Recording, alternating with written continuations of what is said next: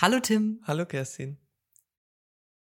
Schön, dich wieder hier zu hören bei unserem kleinen, feinen Gaming-Podcast Hidden Gems, in dem wir über alles reden, was das Videospiel berührt und was uns auch interessiert. Und heute haben wir uns ein großes Universum vorgenommen. Und zwar das Harry Potter-Universum. Uh. Wow. Mit dem wir beide aufgewachsen sind, so wie eigentlich unsere ganze Generation. Kein Wunder, dass wir uns also damit einmal beschäftigen wollen. Wir hatten schon einmal beide erzählt, dass wir mit den ersten Teilen auch spielerisch aufgewachsen sind.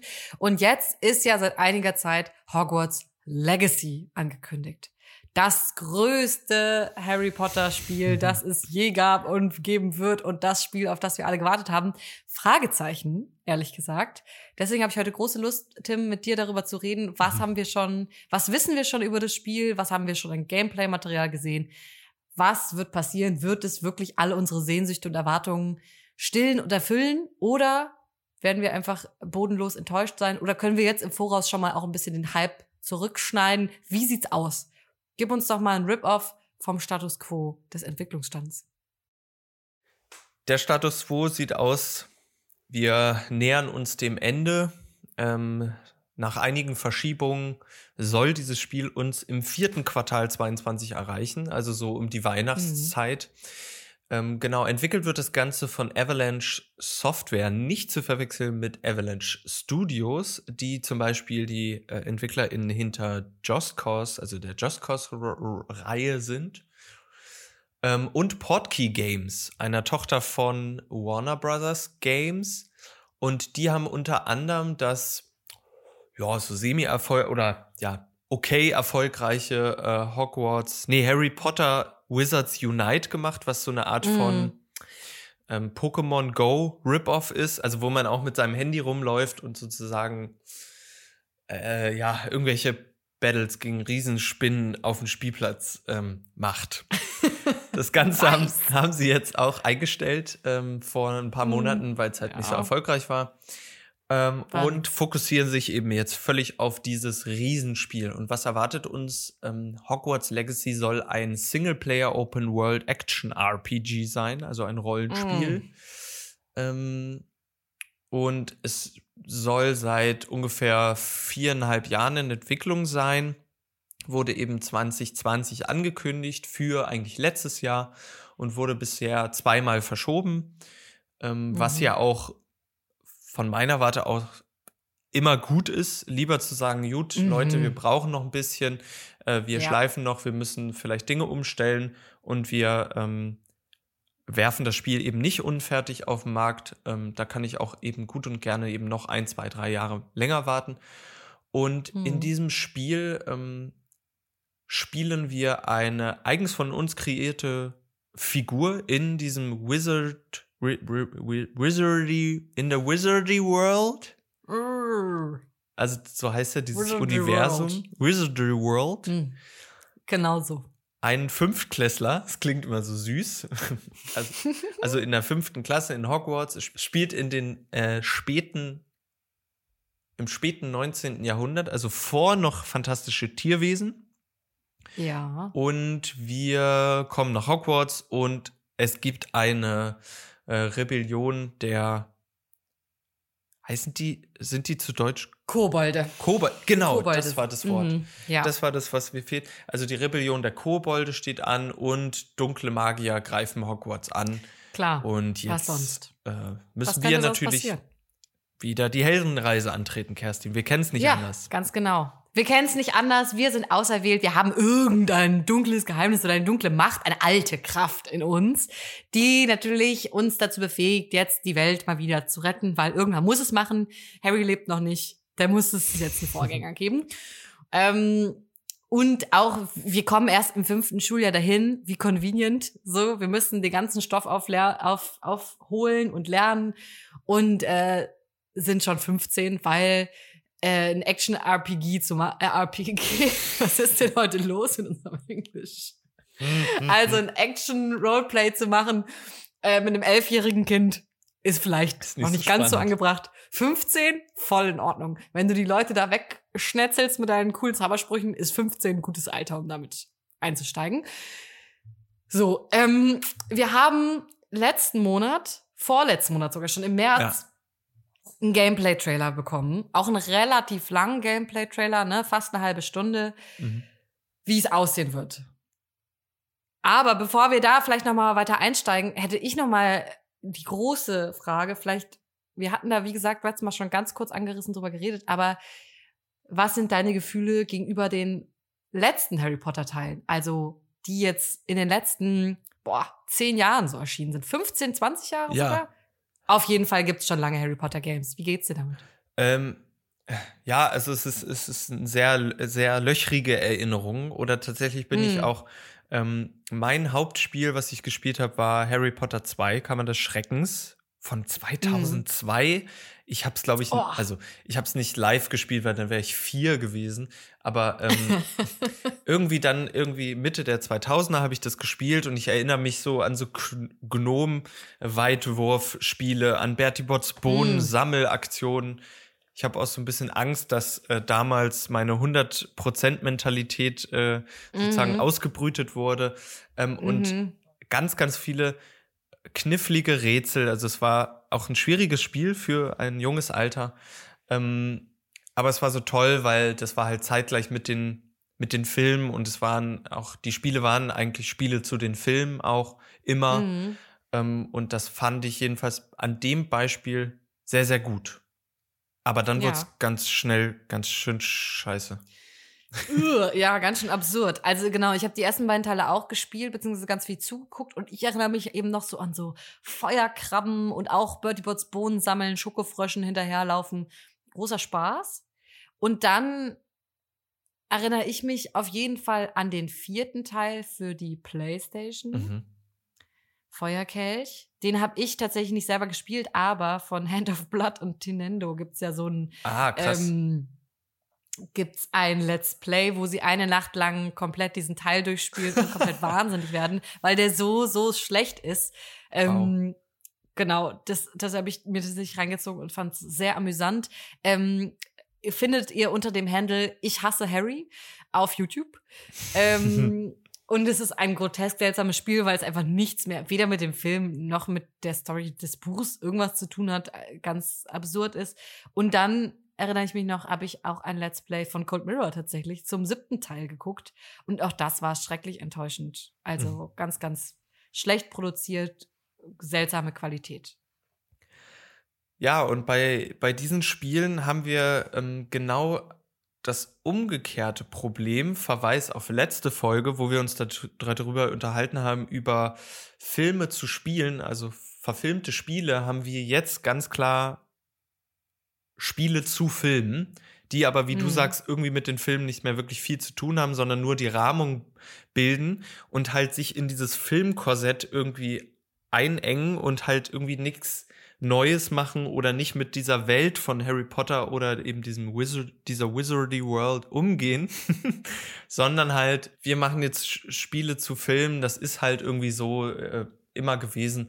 Aber mhm. was wirklich Spannendes kommt dabei nicht raus. Und das hat dazu mhm. geführt, dass dann auch mit Ende der Film nichts mehr rauskam. Also wir haben ja. jetzt auch, wir sitzen schon seit über zehn Jahren auf dem Trockenen mit Harry mhm. Potter Spielen. Ja. Genau das ist nämlich der spannende Punkt, dass bis jetzt, und so wird es wahrscheinlich auch bleiben, nur Games rauskamen, die mit den Filmen zusammenhängen. Mhm. Also niemand ist bis jetzt auf die Idee gekommen, das liegt sicherlich auch an der Lizenz, die bei Warner Brothers einfach liegt, mhm. auf die Idee gekommen zu sagen, wir machen jetzt Spiele zu den Büchern oder zu dem Universum oder vage angelegt an das Universum, sondern es war immer klar, nee, die Spiele äh, orientieren sich an den Filmen, die Spiele orientieren sich, also die, die Rollen und Charaktere, die dargestellt werden, äh, orientieren sich an der Darstellung im Film. Wir haben ganz klar irgendwie die, die Bildsprache übernommen, die visuellen, visuellen Vokabeln quasi einfach aus dem Film übernommen und da nicht wirklich, wurde nicht gewagt zu sagen, hey, aber was, wenn wir die Bücher als als Quelle eigentlich nutzen würden oder das Universum ja weiter ausbauen würden. Ja. Das finde ich eigentlich einen ganz spannenden Punkt, aber wie gesagt, das liegt wahrscheinlich an der Lizenzvergabe. Ja, ich glaube auch, das, das liegt auf jeden Fall daran, weil das war ja auch ein spannender Schritt, ähm, zu beobachten, weil dann war ja auch, es war ja auch kurz, man wusste nicht, wie geht's mit Harry Potter weiter. Es war auch ein Riesenschmerz, dass diese Reihe zu Ende Mhm. geht bei vielen Menschen und Jugendlichen und die damit groß geworden sind. Ähm, und dann hat es ja auch ein bisschen gedauert, wie bis der erste Fantastische Tierwesen-Film rauskam und damit ja auch ein Umdenken in Bezug auf, ah, okay, da steckt viel mehr dahinter. Das ist halt irgendwie ein Universum. Das können wir nach hinten und vorne auch noch ausbauen, ne? wie das so ist. Prequels, Sequels Mhm. bauen, wie wir das irgendwie möchten. Ähm, aber du sprichst schon ein großes Feld an, nämlich halt, wer hat diese Welt geschaffen und welche Codes und welche Vokabeln werden darin Ja. eben verwendet und was spiegelt sich darin auch wieder und auch ein Laster, was auch möglicherweise Hogwarts Legacy dann doch noch eben Mhm. die Legacy, die hinter diesem Spiel halt steht. Ja, Ja. denn wir erleben jetzt seit ein paar Jahren einen ganz anderen Schmerz. Den, den tiefen Schmerz der, der, ja, des Betrogenwerdens von J.K. Rowling als Autorin und als ähm, äh, Gedankeninhaberin Mhm. quasi dieser, dieser, äh, dieses Universums. Es ist ja nun mal nicht mehr nur eine Buchreihe, die einfach seit Jahren jetzt auf ihrem Twitter-Kanal, aber auch auf Pottermore, also der aktuellen oder der offiziellen Seite für Fanaktivitäten, Fanfiction, für lustige, welchem Haus gehöre ich an, Quiz und so weiter, Mhm. dort ihre super problematischen, rassistischen, antisemitischen und transfeindlichen Meinungen rausballert Mhm. äh, und, und einfach immer weiter behauptet, auch gerne nicht nur in Form von J.K. Rowling als Real-Life-Person, die Sachen behauptet so, die unser, unseren Alltag betreffen oder unser, Mhm. unsere Realität, sondern auch gerne im Harry Potter-Universum einfach weiter Sachen produziert, die super problematisch sind und die dann aber als Kanon quasi ähm, für sich selber anerkennt, weil sie sagt, sie hat die Macht darüber zu entscheiden, was jetzt gilt und was nicht. Und deswegen kann sie einfach behaupten, wie zum Beispiel die Zaubererschaft in Nordamerika aussieht und kann da super fragwürdige Sachen einfach hinstellen und sagen, ja, aber es ist so, weil es mein Universum. Mhm. Das ist sehr, sehr schmerzhaft. Ja, das ist natürlich super spannend zu beobachten, dieser Schmerz, der jetzt sozusagen da ist, ähm, wie der strahlt, auch in beide Richtungen. Also was das mit der Wahrnehmung des Kommenden macht, was in diesem Universum steht, aber natürlich auch die Lesart verändert dessen, was schon da ist. Also wenn wir uns dann auch Ja. die Filme ähm, anschauen oder auch die Bücher nochmal lesen, halt, wie da eben die, die Zauberinnenschaft wirklich aufgestellt ist in einer kl- klaren Geschlechterbinarität, ähm, das, wie du sagtest, eben ähm, oder dass Minderheiten zum Beispiel kaum vertreten ist. Es ist eine, eine enorme weiße Zauber, Zauberinnenschaft. Ähm, eben die Non-Existenz von Transzauberern, wo, wo man jetzt auch weiß, warum die nicht existiert. Mhm. Ähm, und auch solche Themen wie, die jetzt auch wieder aktuell werden mit ähm, Tropen oder Narrativen, die ähm, bestimmte Figuren eben einnehmen, wie zum Beispiel eben die Kobolde. Also die, Mhm. ähm, es gab eben vor einigen Jahren auch schon mal die Lesart oder eine Kritik daran, dass die Kobolde, die Gringotts Kobolde, die sozusagen das Geld verwalten, ähm, in ihrer Darstellung sehr angelehnt ist an eine antisemitische Darstellung von, von JüdInnen. So mit langen Fingern, mit einer Hakennase und eben die VerwalterInnen, die bösen VerwalterInnen des Geldes. Ähm, Mhm. und das Spannende ist jetzt eben anhand dieses Spiels zu sehen, also ähm, wo Warner Brothers immer wieder betont, dass J.K. Rowling nicht aktiv an der Entwicklung beteiligt Mhm. ist, aber wir sehen ja, wie sich das weiterzählt, denn ähm, ein großer Diskursherd eben nach diesem Release von dem Gameplay-Trailer, der auch sozusagen den großen Plot hinter diesem Spiel offenbart hat, ist nämlich die Tatsache, dass die Kobolde eine Rebellion gegen die Zauberinnenschaft an äh. Und es geht jetzt darum, das zu unterbinden. Also die bösen Kobolde, äh, die jetzt eben sozusagen schon angelegt waren als nicht die äh, sympathischsten Charaktere jetzt auch noch Mhm. sozusagen der Feind sind. Und da hat sich noch mal viel auf, also aufgetan in Bezug auf, dass jetzt dieses, dieses als antisemitisch zu lesende Bild jetzt auch noch der aktive Gegner ist, den es zu bekämpfen gilt. Ja, ja, genau. Und da fragt man sich doch, inwiefern lohnt es sich zu behaupten, J.K. Rowling wurde nicht, also es ist ja schön, dass sie nicht aktiv mitmacht, aber alles, was sie geschaffen hat, alles, was ideologisch angelegt ist in, in dem, dem Source Material, also in den Buchreihen und dann später natürlich auch durch die Filme nochmal reproduziert wird und auch visuell reproduziert wird. Ähm, inwiefern lohnt sich das denn dazu behaupten, wenn es doch komplett durchzogen ist von diesen Dingen? Also, so, du wirst es nicht, du wirst es nicht ändern können. Du mhm. kannst dich nur dafür entscheiden, andere Geschichten zu erzählen mhm. in dieser Welt. Und gegen J.K. Rowlings Kanon vielleicht zu argumentieren und zu sagen, ja, was J.K. Rowling ja auch nämlich gerne sagt, ist, Harry Potter ist ein unreliable Narrator. Also der ist ein kleiner Junge und dem ist vieles nicht aufgefallen. Das ist aber da. Ich habe es nur nicht erwähnt, weil mhm. Harry ist das nicht aufgefallen. Das war nicht part of his story. So, wo du denkst, mhm. das ist lazy Storytelling. Aber okay, könnte man meinetwegen noch als Ausrede benutzen und dann sagen, so, aber diese Geschichten, die Harry nicht aufgefallen sind als weißer Cis-Mann, die erzählen wir jetzt in diesem Spiel und da haben wir Bock drauf, nochmal eine mhm. andere, ähm, eine andere Brille aufzusetzen und diese, diese Wirklichkeiten irgendwie nochmal zu teilen und visuell aufzubereiten. Und stattdessen entscheiden sie sich aber für diesen weirden Koboldaufstand. Mhm. Eben, wie du sagst, eh schon ein Feld, wo so viel, Gott sei Dank, zum Glück, so mhm. viel Kritik geübt wurde, weil das wirklich sehr eindeutige Tropes sind, mit denen sie da äh, umgeht, die sie natürlich versucht zu, zu negieren und zu sagen, mhm. nein, nein, so war das gar nicht gedacht.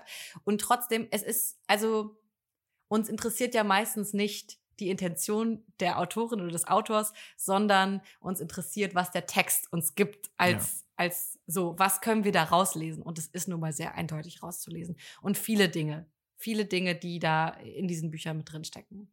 So. Und genau, es ist halt eine Sache zu sagen, okay, wir erzählen das einfach nicht weiter, was JK uns sagt. Und es ist eine andere Sache zu sagen, wir erzählen sogar noch eine eigene Geschichte. Mm. Und das, meiner Meinung nach, sieht man im Gameplay-Trailer überhaupt nicht, dass sie sich da den Mut gefasst haben, dagegen zu arbeiten sogar.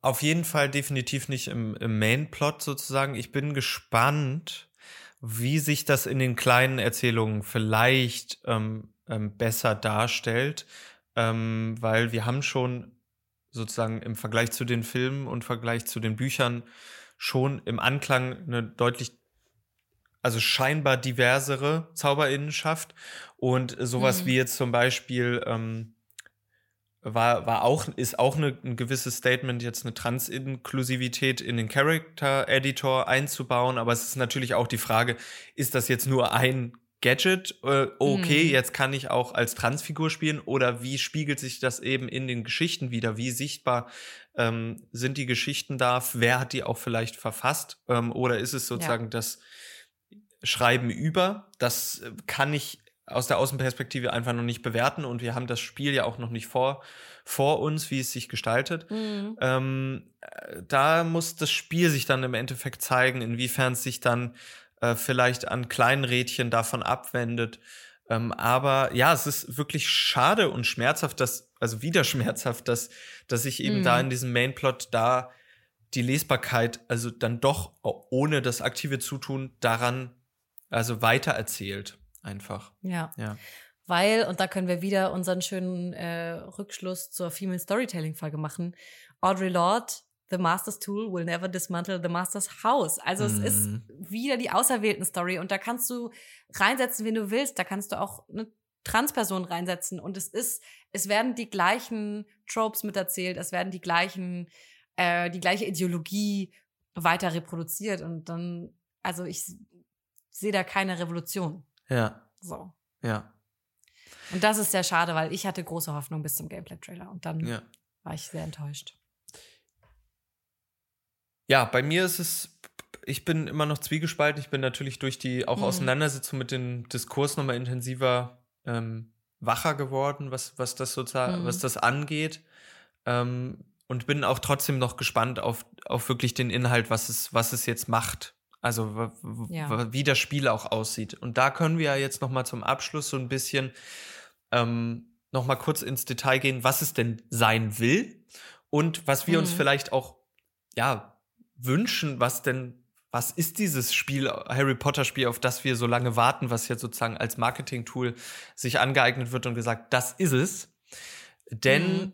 ähm, in diesem Spiel sollen wir eben als dieser äh, Fünftklässler ähm, wir können Tränke brauen, wir können Companions, ähm, also Freundschaften bilden, wir können äh, ein ganz, ganz ausgeklügeltes Kampfsystem erleben, in dem wir eben zaubern, äh, Tränke einsetzen.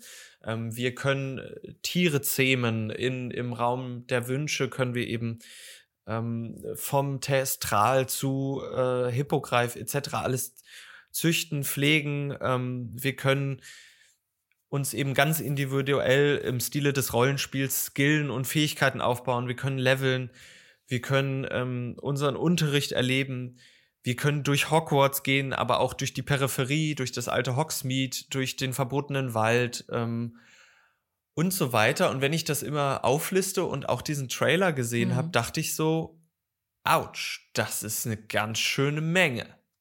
Mhm. Das ist wirklich eine ganze Menge.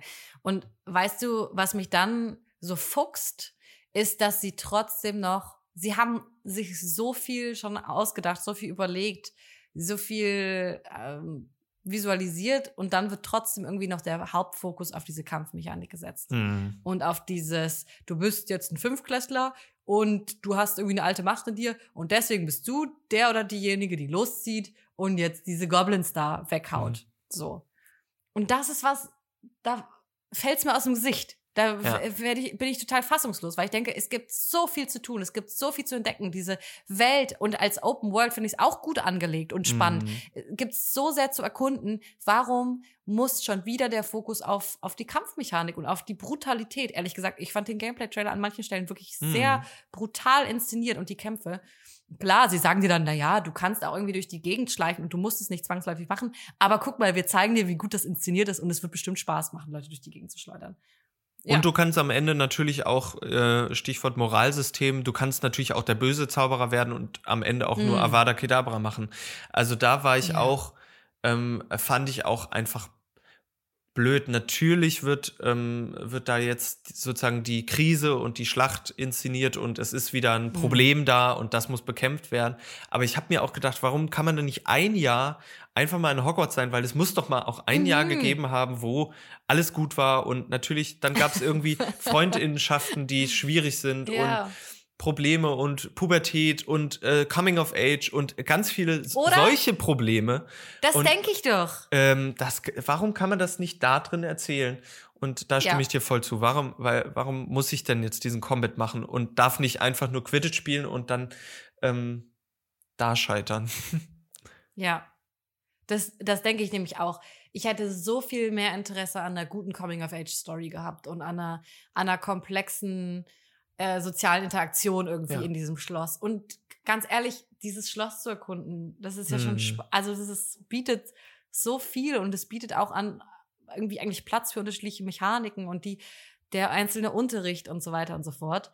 Und auch einfach mal irgendwie, keine Ahnung, Kind oder Jugendliche zu sein hm. in diesem Spiel und nicht der Weltretter oder die Weltretterin. Ja. Warum, warum ist das so notwendig? Ja. Diese seltsame Metastory zu erzählen. Ja. Der fade Beigeschmack, der auch meinen Hype ge gebremst hat, ist auch das Gefühl, was sich einstellt, ist, dass ich das Gefühl habe, dass es sein kann, dass es ein krasser Feature Creep ist. Also hm. Feature Creep bedeutet so viel wie, ähm, man fängt etwas an und man klatscht da immer, immer, also im Prozess fallen einem so viele Dinge auf, das können wir noch reinmachen und das und das. Wie wenn man wenn man zum Beispiel ins, in ein Restaurant geht und so eine äh, Brockhaus-dicke Speisekarte hat. Hier kannst du Schnitzel mhm. essen, hier kannst du Pommes essen, hier kannst du aber auch noch Meeresfrüchte und so weiter. Und ich habe ja. die Erfahrung gemacht, ist es nie gut. So, lieber mhm. so ein Einseiter, ich habe vier Gerichte, die Leute wissen, was sie machen und das wechselt ja. vielleicht alle fünf Wochen. Und ja. das, ich glaube, damit könnten sie äh, neben anderen Problemen auch, auch da richtig ja. äh, auf die Schnauze fallen. Richtig. Sagen wir es, wie es ist. ja, weißt du, weil ich will eigentlich nur einen richtig coolen Schulsimulator. Ja. Ja, in Hogwarts, der mir das Gefühl hat, hier ist dein Brief, Kerstin. Du hast lange drauf gewartet. Der ist verschickt gegangen. Aber hier, wir haben ihn wieder gefunden. Bau dich selber im Charaktereditor. Und dann gehst du auf die Schule und hast richtig Spaß. Das ist doch alles, was ich will. Ja. Weißt du? Ja. Ja, das ist eigentlich Nein. das. Ich, ich stimme dir, ähm, ich stimme dir voll zu. Also ich hätte gerne auch eine heilende, gemeinschaftsstiftende Coming-of-Age-Geschichte auf Mhm. Augenhöhe, in der halt das im Vordergrund steht. Aber ich glaube, das Ja. werden wir nicht bekommen. Und du hattest auch noch Ich fürchte auch. aufgeschrieben, Mhm. das finde ich auch eine, eine spannende und mutige Entscheidung, dass sie es äh, Singleplayer-only machen, was äh, Mhm. äh, aus der gerade äh, aus der äh, Industriematrix auch so ein bisschen rausfällt, weil sich sehr Mhm. wenige nur noch dafür entscheiden, Singleplayer zu machen. Das finde ich im, im Grunde lobenswert, aber auch schade, weil gerade diese Interaktion mit mit äh, Leuten, also realen Leuten in diesem Schloss wäre Mhm. auch cool gewesen. So. Ja, ja, absolut. ja. Ja, also wir werden sehen. Wir beide sind uns also schon mal einig, unser wahrscheinlich das Harry Potter Spiel für uns beide wird's möglicherweise nicht. Ob es trotzdem ein gutes Spiel wird, muss ich dann einfach zeigen, denke ich. Und ich möchte aber am Ende, weil wir jetzt natürlich auch in Anbetracht der Zeit nicht alles auspacken konnten, noch mal einen kurzen ähm, Hinweis geben, einen kurzen Verweis auf einen anderen Podcast, einer meiner absoluten Lieblingspodcasts. Und der ist, er heißt Witch Please. Hm. Das ist ein kanadischer Podcast von zwei ähm, Ladies, die, die Professoren sind, Professorinnen sind und ähm, dozieren im Feld von Literatur und feministischer Literaturkritik und sie beschäftigen sich mit Harry Potter und haben ein ganz, ganz tolles Reboot jetzt, ich glaube im letzten oder vorletzten Jahr begonnen, wo sie nochmal einzelne Themen auch durchgehen ähm, und anhand dessen eben die Bücher auseinandernehmen und nochmal mehr darüber reden, was da eigentlich für eine Ideologie drunter liegt, wie wir die eigentlich anders lesen können, die Bücher mit einer feministischen Brille. Großer Shoutout, toller Podcast, große Empfehlung. Ja. Vielen, vielen Dank. Auch nochmal Verweis auf die Show Notes. Da haben wir einige Artikel von auch Menschen verlinkt, die natürlich auch aus einer anderen Perspektive sprechen, eben vielleicht auch aus einer betroffenen Perspektive, die, die da eben diese ganze Situation auch nochmal anders einschätzen können ähm, und vielleicht auch gerade Gott sei Dank ähm, dazu beitragen, diesen Diskurs anzuregen, die kritische Brille Mhm. ansetzen äh, und dafür sorgen, dass wir eben auf diese, auf diese Tropen und diese, diese Strukturen, dieses Fundament auch nochmal anders, anders schauen. Ähm, genau, da könnt ihr gerne auch nochmal reinschauen. Vielen Dank, Kerstin, für dieses Gespräch darüber. Ich bin gespannt und würde, glaube ich, vielleicht auch einfach in einem Jahr, wenn wir das beide mal gesehen oder gespielt haben, auch nochmal drüber sprechen. Wie war es denn jetzt Sehr wirklich? gerne, Tim. Ja. Auf jeden Fall, das werden wir tun. Ja. Das nehmen wir uns vor. Gut. Aber das war's erstmal für heute. Wir hören uns nächste Woche. Cool. Tschüss. Bis dahin, Kerstin. Tschüss.